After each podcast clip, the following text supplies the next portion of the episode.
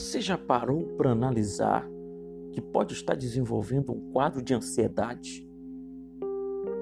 Para você nada dá certo, você não consegue avançar, você não consegue enxergar a frente.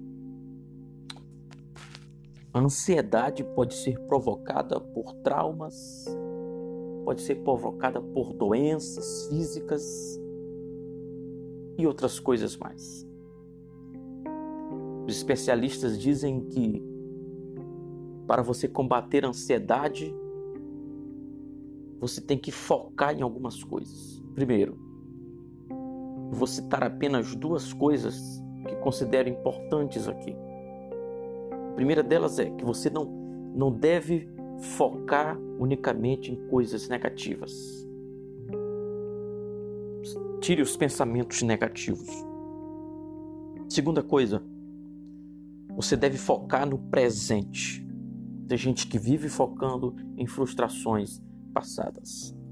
Quando leio Lamentações capítulo 3, versículo 21, o escritor diz assim: Quero trazer à memória o que me pode dar esperança. Você já parou para pensar o que, que pode ser benéfico para você? Você já parou para pensar o que, que pode ser positivo para a tua mente.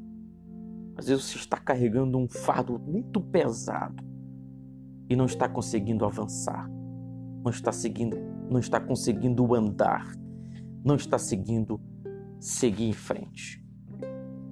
O escritor menciona pelo menos aqui três coisas que quero destacar nos versículos seguintes, versículo 22, versículo 23 e versículo 24. Três coisas que são primordiais para nós renovarmos a nossa esperança e termos uma mente sadia.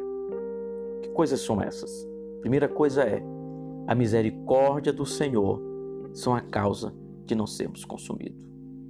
O que quero frisar é que se você focar na misericórdia de Deus, você vai estar sempre na companhia de um Deus que sabe cuidar de você.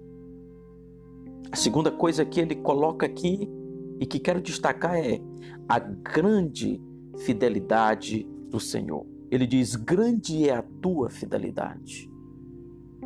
A fidelidade fala do caráter de Deus. A misericórdia fala do caráter de Deus. Deus é fiel, ele é imutável, independentemente das circunstâncias, independentemente de tudo, ele é fiel.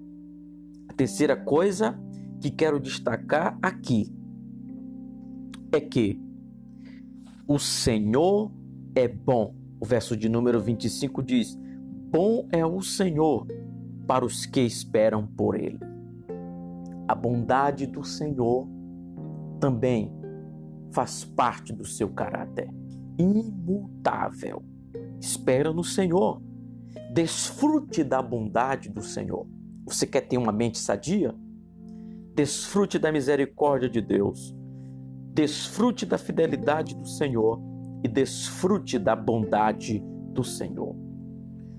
Paulo escrevendo aos Filipenses no capítulo 3, capítulo 4 e o versículo 6, ele diz: Não andeis ansiosos de coisa alguma, em tudo, porém, sejam conhecidas diante de Deus as vossas petições pela oração e pela súplica com ação de graça.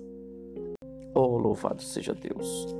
O apóstolo Pedro, no capítulo 5 e o verso 7, ele diz: lançando sobre ele toda a vossa ansiedade, porque ele tem cuidado de vós. Quer um conselho? Desfrute do cuidado de Deus. Que Deus abençoe a tua vida de maneira muito especial.